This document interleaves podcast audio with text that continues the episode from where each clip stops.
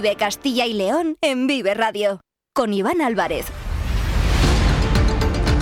Hola, muy buenas tardes, bienvenidos, bienvenidas a Vive Castilla y León, este espacio que les acompaña de lunes a viernes desde las 2 y cuarto hasta las 3 en punto de la tarde. Por delante tenemos 45 minutos para acercarles aquellos asuntos que resultan de interés en nuestra comunidad. Nos pueden escuchar a través de la FM de toda la vida, en nuestra página web www.viveradio.es, en todas nuestras plataformas de streaming y de podcast y en las redes sociales de Vive Radio, con el sonido perfecto de nuestro técnico Ángel de Jesús. Es viernes 20 de octubre. Estamos a las puertas de un fin de semana en el que van a tener que estar atentos al cielo. Atrás van a quedar las fuertes lluvias y las rachas de viento registradas estos días en la comunidad con la borrasca Alin. Durante el día de hoy se va a mantener el aviso amarillo y naranja en algunas zonas de la región pero con la llegada del sábado y del domingo esos avisos van a desaparecer. Nosotros les vamos a proponer planes muy variados para el fin de semana. Viajaremos a diferentes lugares de Castilla y León, donde se van a celebrar eventos muy interesantes. Estaremos en las provincias de Ávila, Valladolid, Salamanca y les vamos a traer alguna sorpresa más. Así que, si nos lo permiten, les vamos a acompañar hasta las 3 en punto. Están escuchando Vive Castilla y León. Comenzamos. Vive Castilla y León en Vive Radio con Iván Álvarez.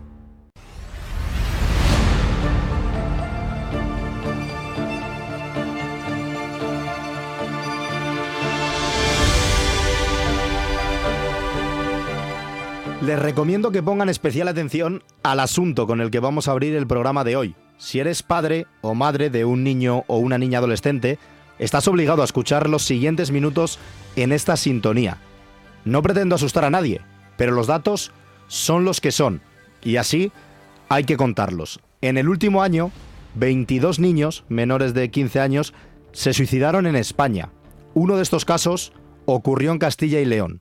Si ampliamos la estadística a la siguiente franja de edad, hasta los 29 años, las cifras aumentan de manera muy preocupante. 338 jóvenes se quitaron la vida en España el año pasado, 10 de ellos en nuestra comunidad. Los suicidios de personas jóvenes representan un 8,4% de todos los registrados en el conjunto del país en 2022. Muchos de estos casos están directamente relacionados con el uso de Internet y los teléfonos móviles. Prácticamente todos los niños y niñas de Castilla y León, de entre 10 y 15 años, utilizan Internet. Hablamos del 96,2%. Unas cifras que se han multiplicado en los últimos tiempos y 7 de cada 10 niños en esta franja de edad tienen teléfono móvil, con todos los peligros que ello conlleva para los más jóvenes, donde las redes sociales son una de las vías a través de las cuales los acosadores tienen acceso a las víctimas. El Colegio de Psicólogos de Castilla y León celebra esta tarde en Valladolid la charla Menores, redes sociales, autolesiones y suicidio, para ayudar a las familias a gestionar la relación de los niños con Internet. El objetivo de la ponencia es ofrecer una serie de herramientas para que el entorno más cercano de los niños y adolescentes conozca cómo gestionar el uso de las nuevas tecnologías en esta etapa de la vida y detectar los posibles signos de alerta que puedan manifestar los menores en peligro. Vamos a analizar esta realidad preocupante con una especialista en psicología infantojuvenil, Alicia Sanzo García. Buenas tardes. Hola, buenas tardes, ¿qué tal? Lo primero, preguntarle, eh, señora Sanzo, ¿cuándo y dónde se celebra esta charla? Eh, esta charla se celebra esta tarde, a las seis de la tarde, en el Centro Cívico José Luis Mosquera. La entrada es libre y gratuita para todo el mundo, ¿verdad? Sí, la entrada es libre y gratuita hasta completar aforo. El tema principal de la ponencia es la problemática surgida del auge del uso de las redes sociales, particularmente entre los jóvenes. Es un asunto que, preocupa.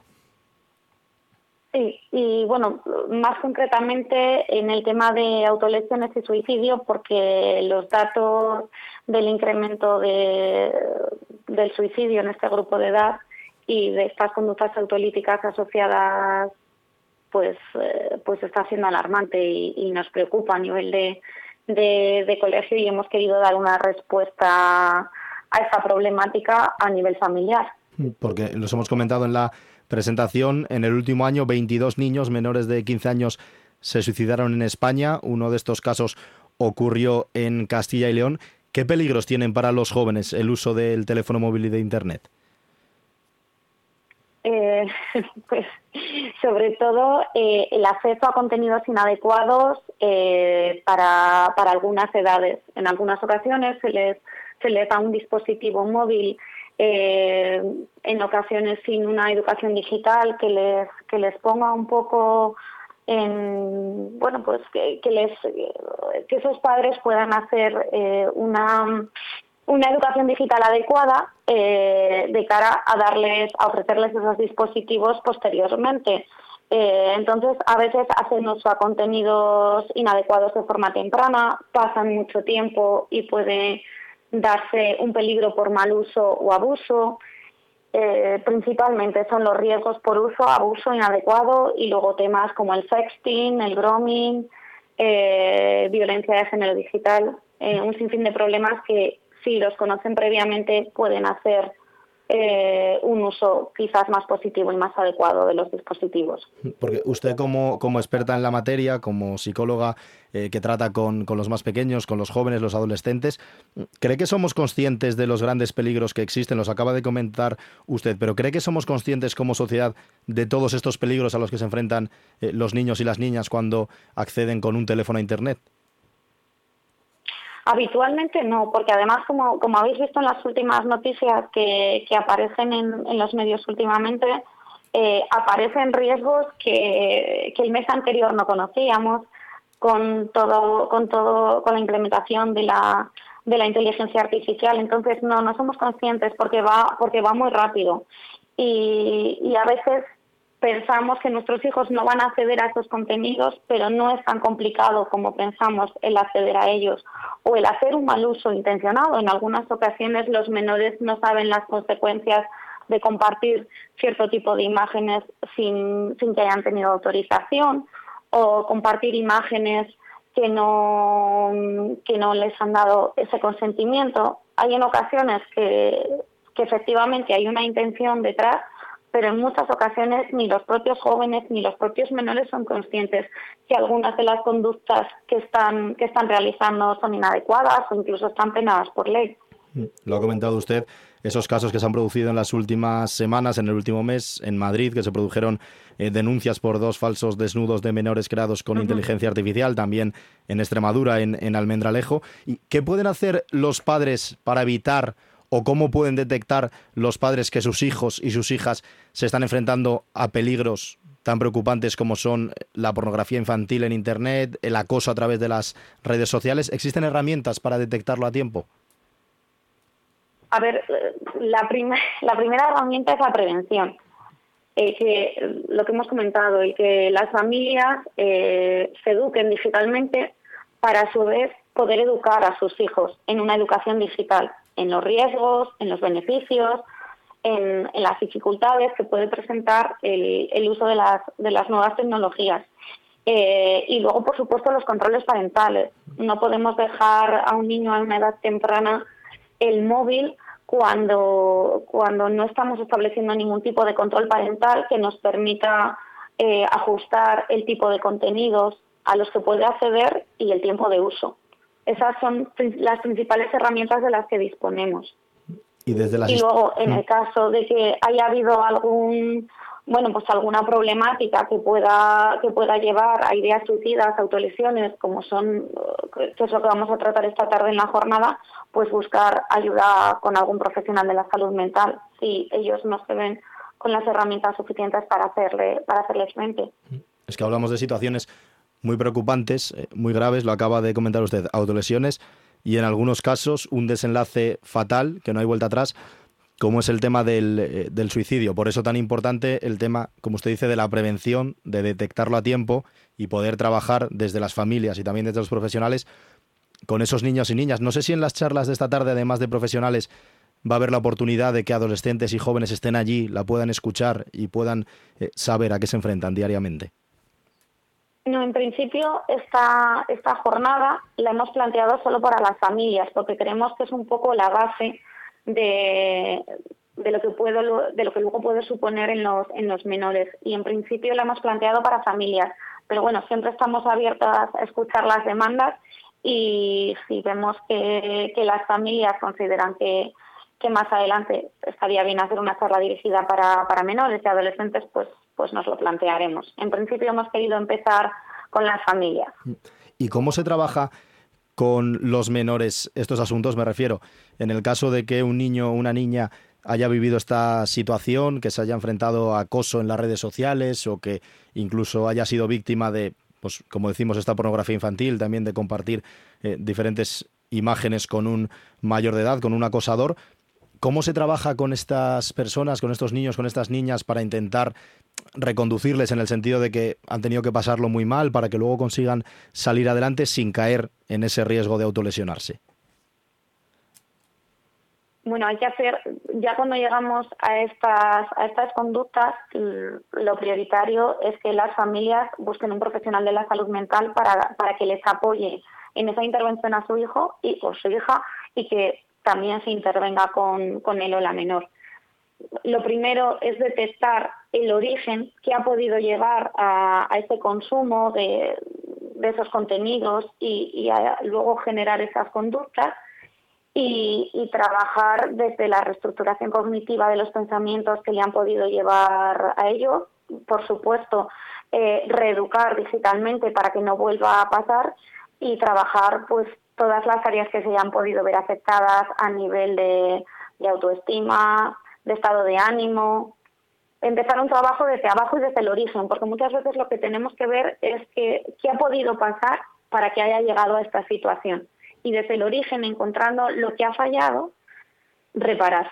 Reparar todo lo que no, no ha ido como tendría que ir y, conseguir, y por supuesto, dejar claro que, el suicidio siempre, siempre, siempre se puede prevenir. Es una conducta que se puede prevenir y yo creo que, está en nuestra labor prevenirla. Es muy importante ese mensaje. Y actuar sobre ella cuando ha podido haber eh, alguna conducta, prevenir que no, que no tenga un desenlace fatal como, como está ocurriendo en algunos casos. Decía que, es, muy importante el mensaje que nos está dejando Alicia Sanzo García, que el suicidio se puede prevenir. Estamos hablando de los niños, de las niñas, adolescentes, también de el trabajo de las familias, pero para poner el foco también en las instituciones. Eh, ¿Hacen lo suficiente o se está invirtiendo lo suficiente para intentar acabar con este problema o al menos para intentar eh, paliarlo en cierta medida o falta mucho camino por recorrer? Efectivamente falta mucho camino por recorrer. Eh, yo creo que una de las cosas por las que más estamos luchando en los colegios profesionales es porque, porque la salud mental tenga más peso en la atención primaria. Eh, aunque hay buenos profesionales trabajando, trabajando mm, en todos los ámbitos, son pocos, son pocos. Y como cada vez hay más problemática, los profesionales que hay no llegan a cubrir toda la problemática que hay actualmente. Entonces hay muchas familias que, que no, que en muchos casos quizás no puedan pagar una intervención privada y, y, el sistema ahora mismo va muy lento por esa falta de profesionales. Hay profesionales competentes, capacitados para, para ayudar a estas familias y a estos, y a estos adolescentes, a estos niños, a estas niñas pero no hay lo suficientes. Los ratios a nivel de salud mental siguen siendo muy bajos en comparativa con otros países europeos. Entonces, bueno, pues es un cambio que tenemos que hacer y como muy bien dices, es un camino que hay que recorrer. Pero cuanto antes mejor. Y un primer paso es la charla que se va a celebrar esta tarde en Valladolid, en el Centro Cívico José Luis Mosquera, a partir de las seis. Recordamos que la entrada es libre y gratuita para todo el mundo hasta completar aforo esta charla para menores, redes sociales, autolesiones y suicidio con el objetivo de ayudar a las familias para gestionar la relación de los niños con Internet. Alicia Sanzo García, psicóloga infanto-juvenil, le agradecemos que haya atendido la llamada de Vive Castilla y León. Un fuerte abrazo y mucha suerte para esta charla. Muchas gracias. Un saludo. Y nosotros seguimos en directo en Vive Radio. Ahora nos marchamos hasta Ávila. Vive Castilla y León en Vive Radio con Iván Álvarez.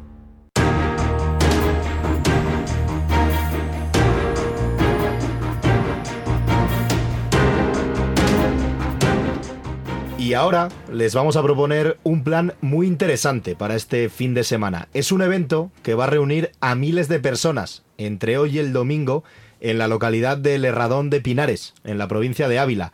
Se celebra la sexta edición de la Feria Ornitológica de Castilla y León, Ornitocil. Una cita, Carlos Tabernero, que se ha convertido en imprescindible para los amantes del estudio de las aves. Buenas tardes. Muy buenas, Iván. Así es, vuelve a la Cañada del Herradón uno de los eventos sobre medio ambiente y naturaleza más importantes de toda Castilla y León. Ornitocil congregará, como decías, a miles de personas en un recinto al aire libre en el que las jaimas permitirán que artistas y artesanos, organizaciones naturalistas y fotógrafos expongan sus trabajos y que además se reúnan junto a la ciudadanía en torno a una pasión común, las aves. Para acercarnos más a este plan perfecto para este fin de semana, nos acompaña el responsable de Birding Ávila, Pipe Nebreda, organizador de Ornitocil desde su inicio. Buenas tardes, Pipe. Buenas tardes, Iván y Carlos. Buenas tardes a todos. Bueno, cuéntanos, ¿qué se va a encontrar el visitante ya hoy en esta primera jornada de Ornitocil?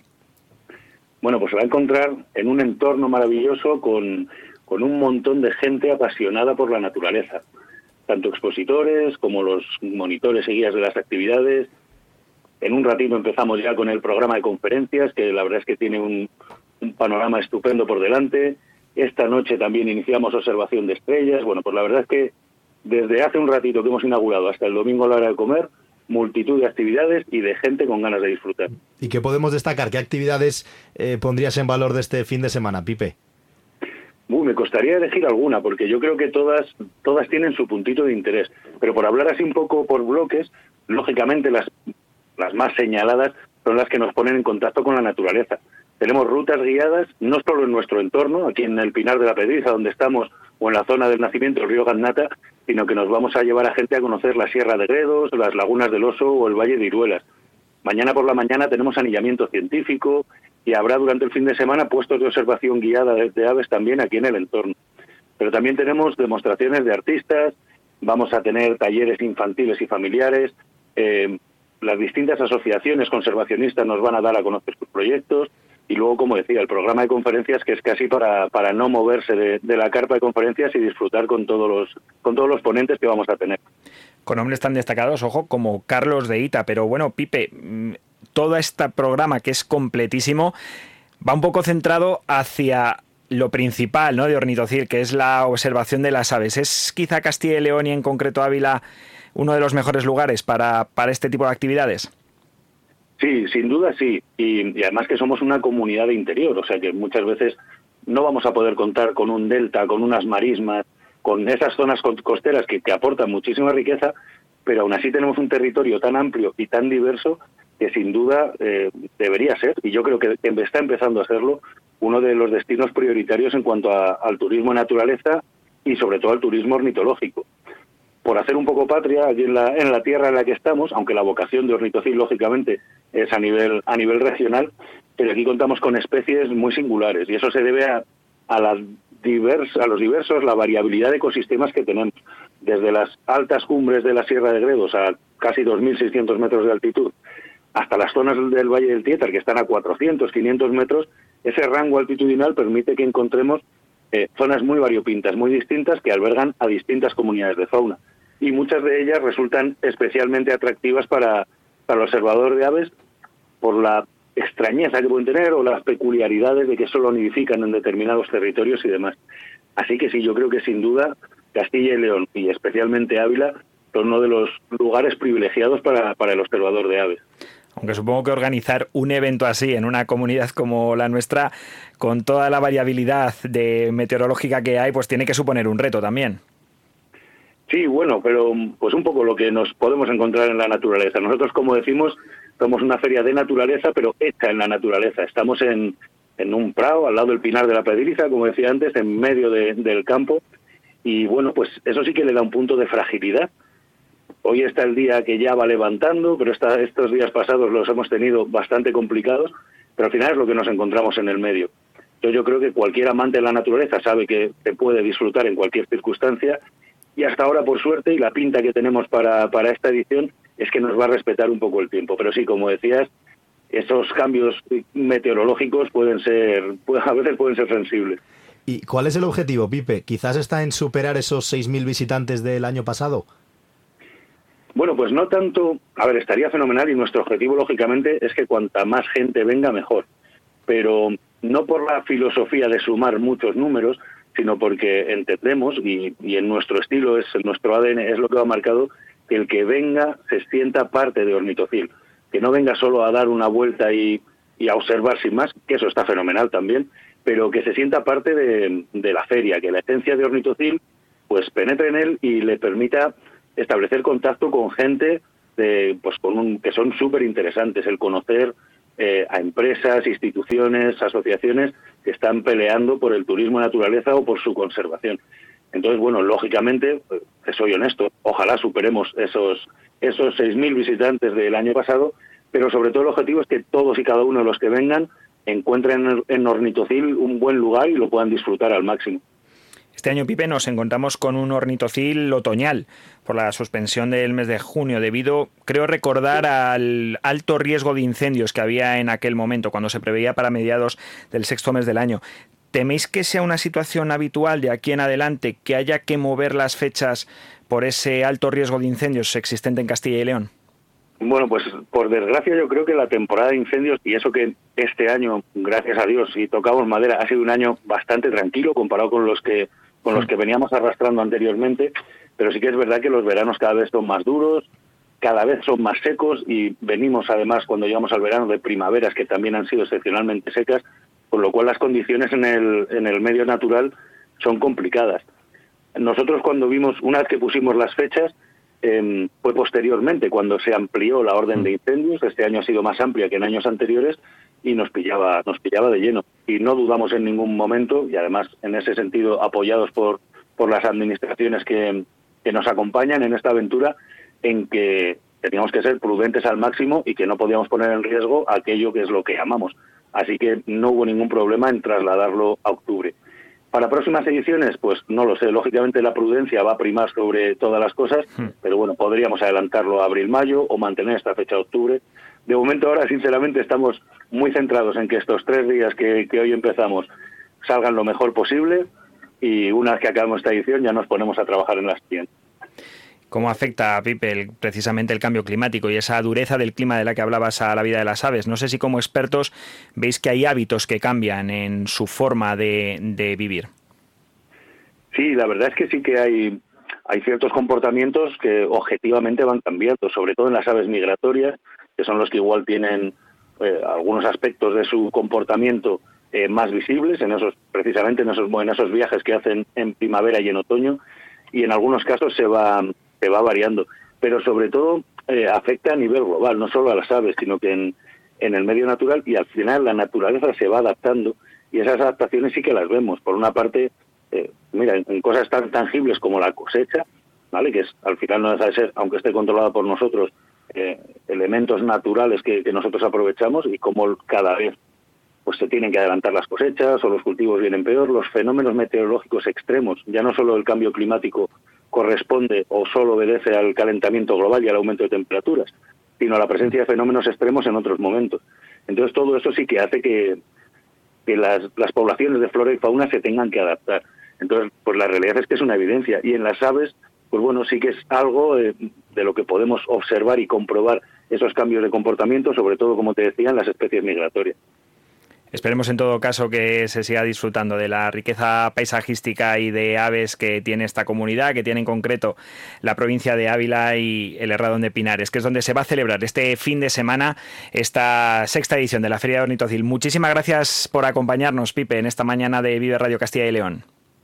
Muchísimas gracias a vosotros y mucha suerte con esta aventura que también vosotros estáis comenzando. El sector primario en Castilla y León es el protagonista cada mañana en Vive Radio. Desde las 7 y 10 de la mañana, de lunes a viernes. Jaime Sánchez Cuellar te ofrece toda la actualidad informativa relacionada con la agricultura y la ganadería. Y la ganadería. Para estar al día. Para estar al día. Vive el campo. De lunes a viernes, cada mañana. Vive el campo. Aquí, en Vive Radio. Vive Castilla y León en Vive Radio. Con Iván Álvarez.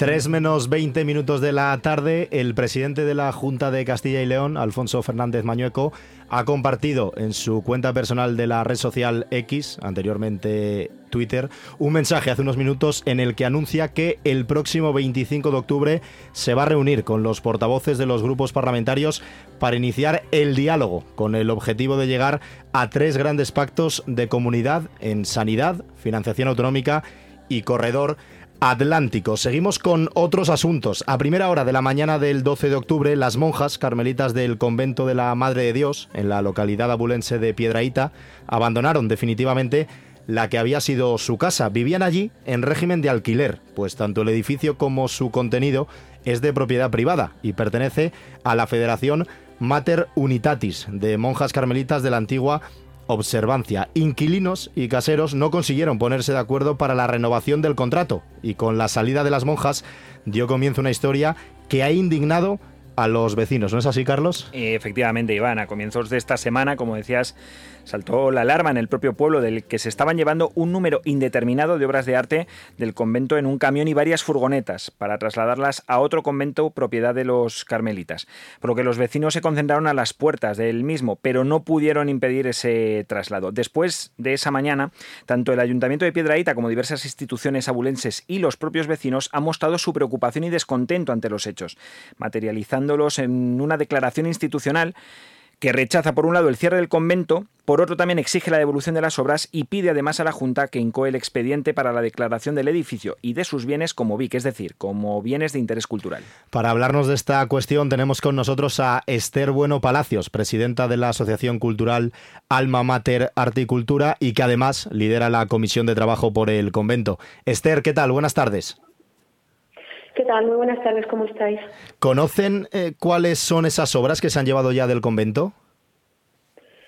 Bueno, a ver, eh, primero tengo, os quiero contar un poco mm, por encima, porque hay mucho tema, ¿no? Pero quiero comentaros primero que mm, nosotros en agosto, desde mi asociación, ya pedimos que el convento fuera declarado VIC, o sea, que se iniciara la incoación como BIC del monasterio de Piedraita porque ya eh, había indicios de que las monjas se iban a ir y, de que, bueno, mm, eh, quedaba en cierto modo desprotegido, tanto el contenido como el continente del, del edificio, ¿no? Entonces, en ese momento, en agosto, ya solicitamos ante la Junta de Castilla y León formalmente que el monasterio eh, fuera declarado bien de interés cultural. A partir de ahí, bueno, se han venido sucediendo, como dices, una serie de una serie de asuntos eh, que han terminado por una, un abandono de las monjas del convento, un poco forzado, y además, pues, eh, la desaparición de las obras de arte que existían allí y la obra de arte, digamos, más emblemática, que es un Cristo de, de Cano, eh, y un Cristo que es eh, de gran valor, ¿no? Y es lo que más nos preocupa, porque realmente, aunque los eh, los religiosos de Mater Unitatis han dicho que se lo han llevado a Salamanca, realmente no sabemos si está allí, ni sabemos si, si lo pueden poner a la venta, etcétera. Entonces, bueno, este Cristo Alonso Cano, como os digo, es lo que más nos preocupa, aparte de otras obras de gran valor que también estaban en el convento. Pero se han llevado todo, ¿eh? ¿Tenéis? Siguiendo tu pregunta, perdona que me he enrollado un poco para, para situarlo, pero pero sí se ha, se han llevado todo prácticamente, creemos. ¿Cuál es el valor? No sé si lo tenéis calculado de ese patrimonio. No, bueno, mira, es el valor es incalculable en dos sentidos, en dos vertientes. Es incalculable desde el punto de vista monetario porque Alonso Cano fue coetáneo de Velázquez eh, y era el padrino de la nieta de Velázquez eh, era parte de, formaba parte del estudio de Velázquez y tiene cuadros en el Museo del Prado, es decir, es un, eh, es un pintor importantísimo del primer barroco y ese cuadro no se puede, no se puede valorar eh, desde mi punto de vista, ¿no? porque tiene un valor, ya te digo, incalculable y después desde el punto de vista también del sentimiento de la gente de Piedraita, ese Cristo lleva allí desde el año 1650. Eh, es parte del patrimonio inmaterial del pueblo, no solo ese Cristo, sino todas las obras ¿no? que se han llevado, y ese, ese sentimiento de pertenencia el que ha hecho que la gente piedraíta esté, eh, pues bueno, eh, levantada contra esta decisión que no nos parece justa. ¿Confiáis, Esther, en que se pueda recuperar ese patrimonio para el pueblo? Bueno, desde luego nosotros vamos a hacer todo lo posible por porque así sea. Eh, no creemos que tenemos eh, los argumentos para, para reclamarlo. Creemos que tenemos la fuerza también, porque es todo un pueblo unido para, para conseguirlo. Y, vamos a ir hasta el final, mm, ya sea judicialmente. Eh, de momento, mañana tenemos una reunión informativa para toda la gente de Piedraíta eh, que esperamos que sea multitudinaria. Además van a asistir, asistir también gente del Valle del Corneja, hay autobuses de otros municipios eh, que, van también a estar en la reunión. Y, el próximo fin de semana tenemos una concentración ya en tono más festivo, pero bueno, de reivindicativa. Y vamos a seguir a, también vamos a empezar con contactos institucionales desde, desde la sociedad civil de Piedraíta y como te digo, no sé si lo recuperaremos, pero desde luego vamos a hacer lo, imprescindible para que ocurra. Pues ojalá, ojalá se pueda recuperar. Esther, le agradecemos que nos haya atendido en directo en la sintonía de Vive Castilla y León. Esther Bueno Palacios, presidenta de la Asociación Cultural Alma Mater Arte y Cultura, que además están luchando y están peleando por recuperar todas estas obras en el convento de, de Piedraíta. Un fuerte abrazo, Esther. Muchas gracias. Un abrazo a todos. Nosotros seguimos hasta las 3 en punto. Vive Castilla y León en Vive Radio con Iván Álvarez.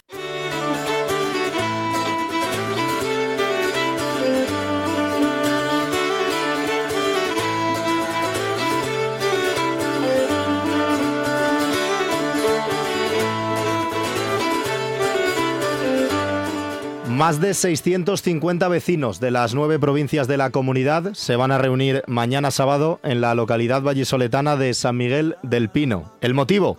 El séptimo encuentro Comunidad Viva Castilla y León. Se van a dar cita nueve pueblos, uno por cada provincia, para compartir diferentes actividades para todos los públicos que mostrarán la riqueza patrimonial, material e inmaterial. Un encuentro que se va a producir a orillas del Duero y junto a los Montes Torozos, en un entorno natural y monumental privilegiado gracias a su situación geográfica. Es una jornada de convivencia en la que se van a encontrar vecinos de San Miguel del Pino en Valladolid, El Oso en Ávila, Mansilla Mayor de León, el municipio zamorano de Lubián, Villaherreros en Palencia, Canicosa de la Sierra en Burgos, la localidad soriana de Molinos de Duero, Sebúlcor en Segovia y Rágama en la provincia de Salamanca. Saludamos en directo a la presidenta de la comunidad Vivacil, Manoli Carreras. Buenas tardes. Hola, buenas tardes. Y Manoli, déjame que salude también al alcalde de uno de los nueve municipios que va a participar en el encuentro, José Luis Moyano, alcalde de Rágama. Hola. Hola, buenas tardes. Presidenta, cuéntenos de qué se trata este encuentro Comunidad Vivacil que se va a celebrar mañana en San Miguel del Pino, en la provincia de Valladolid. Pues como bien has comentado, eh, es un encuentro, es el séptimo encuentro. Eh, nos tocaba en el 2020 pero con lo del COVID pues quedó suspendido. Entonces los hemos vuelto eh, a volver los encuentros, se celebró el sexto en el Oso en mayo y ahora el 22 de octubre aquí en San Miguel del Pino. El entorno, me iba a decir que el entorno es espectacular, porque usted lo dice, en San Miguel del Pino, orillas del Duero, junto a los Montes Torozos. Cuéntenos un poco las actividades que tienen preparadas. Pues eh, a las 10 de la mañana eh, aproximadamente empezarán a, venir los autocares, les recibiremos pues un cafetito porque ha cambiado el tiempo y, hace frío, y eh, unos polvorones y pastas. Después tenemos un itinerario musicalizado para enseñarles el patrimonio, pero se lo vamos a enseñar con violín. Sí, hemos escuchado, de hecho, una sintonía cuando estábamos haciendo la, presentación de uno de los grupos que va a participar, de Águeda Sastre, de la violonista del grupo Folk Alicornio. Le iba a preguntar también eh, al alcalde, ¿sabe cuántos vecinos se van a desplazar desde Rágama hasta San Miguel del Pino? Pues desde Rágama en concreto, unos 80 vecinos eh, tenemos apuntados eh, creo que somos el municipio que más participa en esta ocasión y bueno, esperamos que se forme un buen grupo, que la gente interactúe con el resto de municipios y que se unan esos lazos, que es uno de los principales motivos de esta asociación. ¿Y qué le va a aportar su pueblo, Rágama, a, este encuentro. Cuéntenos un poco las, las virtudes del municipio. Eh, bueno, eh, como en San Miguel del Pino, como en el resto de municipios, pues principalmente vamos a conocer lo que tiene el, pueblo al que visitamos que, ofrecernos.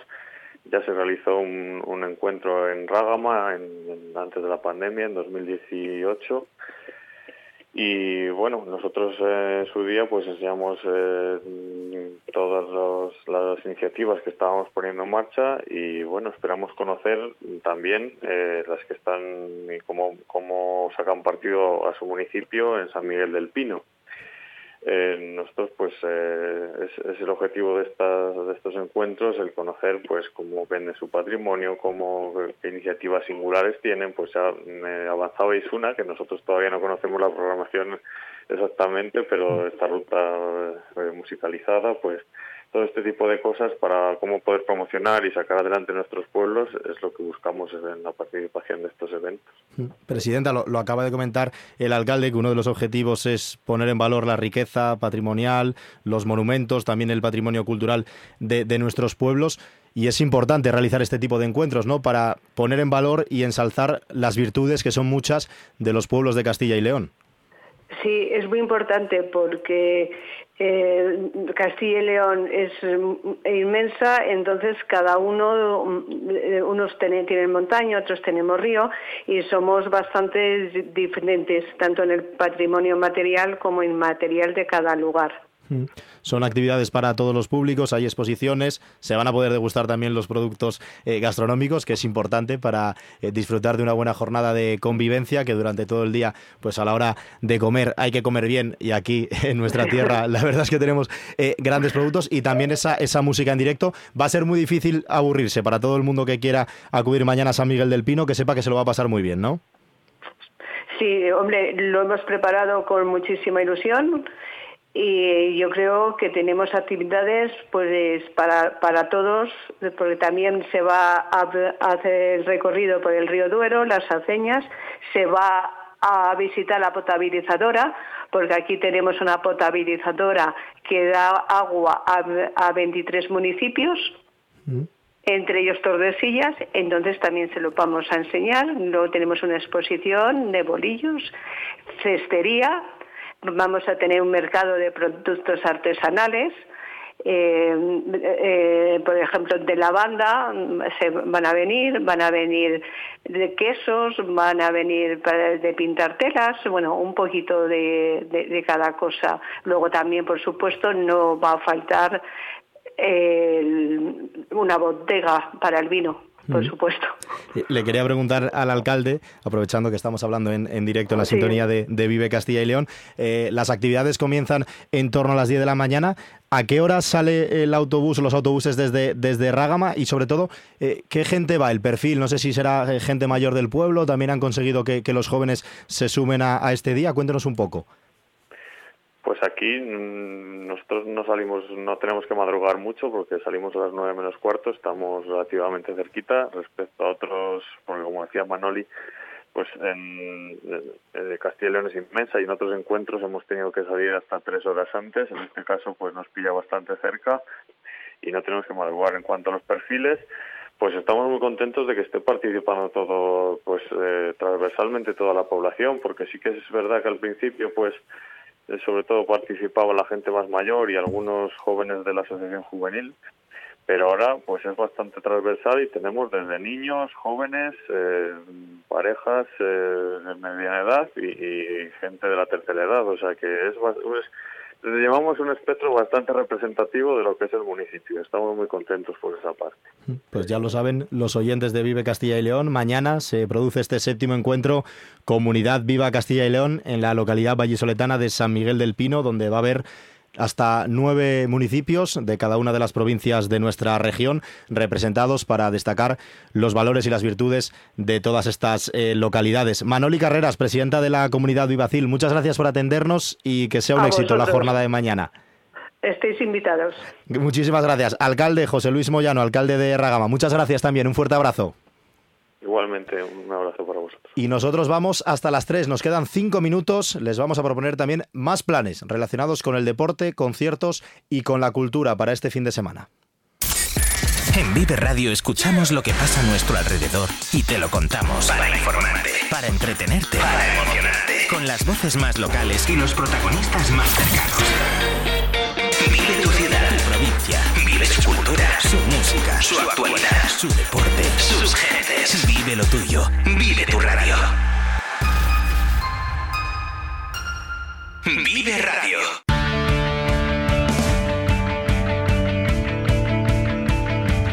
Qué buenas sintonías, ¿eh? Nos elige nuestro técnico Ángel de Jesús para acompañarles cada día en esta sintonía de Vive Castilla y León en Vive Radio. Diego Rivera, buenas tardes. ¿Qué tal, Iván? Muy buenas tardes. Tenemos mucho deporte otra vez el fin de semana. Como viene siendo habitual algunos partidos, incluso ya hoy. Así Mm. que, si te parece, vamos a arrancar por el fútbol. Por donde tú quieras. Venga, pues por fútbol, segunda división. En este caso va a haber que esperar a mañana para el primero de los partidos de nuestros equipos.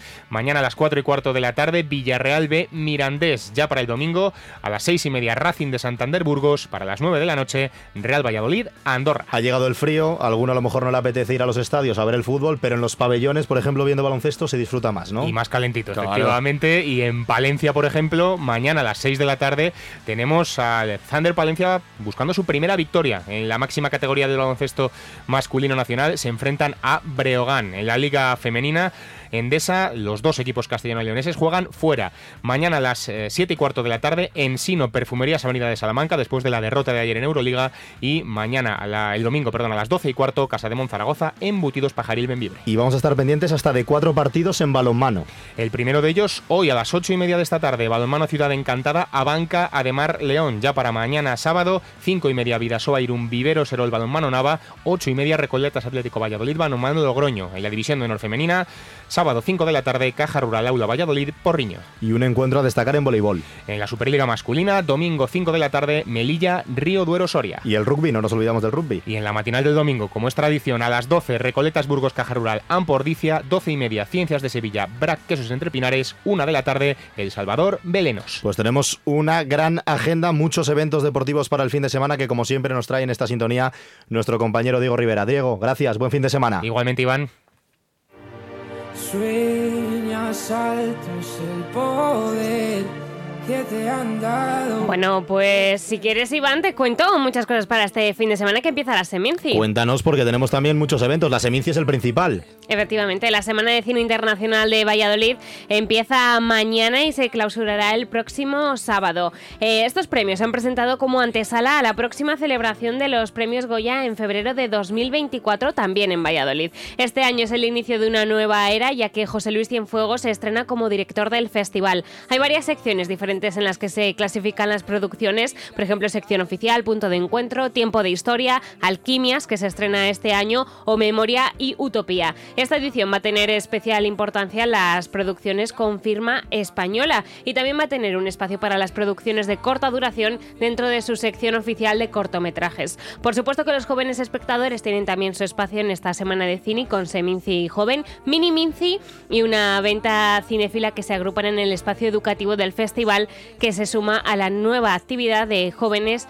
programadores. Además de animar a los jóvenes a participar en este festival, también se va a llevar el cine a las aulas de los colegios e institutos de Castilla y León. Mm, 68 edición de la, comi- de la Seminci que comienza hoy en Valladolid, pero tenemos muchos más eventos para el fin de semana. ¿Qué estamos escuchando? Bueno, pues dímelo tú. Rocío Jurado. Rocío Jurada, porque hoy a las 8 de la tarde en el Palacio de Congresos en Burgos hay una cita con el musical de Rocío Jurado. Y en Palencia a las 8 y media un tributo a Tina Turner en los cines Teatro Ortega. Los vizcaínos Sinova presentan los temas de su sexto disco en Ponferrada a las 9 de la noche en la Sala H. Y en la Cueva del Jazz de Zamora vuelven los conciertos Z Live on Tour para, como ellos indican, difundir la palabra del heavy metal. Y mañana sí, ok, Rubencio estarán en el Desierto Rojo en Valladolid a partir de las 7 y media de la tarde y también a las 8 de la tarde los de Marras, a quienes estamos escuchando, estarán dentro del Festival Pucela Rock en la Feria de Valladolid. En Salamanca, en la sala Pontemic, estará el madrileño Charlie USG a las 9 de la noche y a la misma hora Vera Fauna dentro del Festival Winter Indie City de Segovia en la cervecera Octavo Arte en la Lastrilla. Ya puedes sacar tiempo, Lidia Veiga, para disfrutar de tantos eventos en todas las provincias de nuestra comunidad durante el fin de semana. Lo haré, ¿eh? lo haré, lo haré, lo haré. Muchísimas gracias a Lidia, a Diego, también a Carlos, a todos los oyentes por estar una semana más al otro lado y también, por supuesto, a todos los protagonistas que nos han acompañado. Nos citamos el lunes, mismo sitio, misma hora, a partir de las 2 y cuarto de la tarde, en la sintonía de Vive Castilla y León. Sean felices, buen fin de semana, adiós.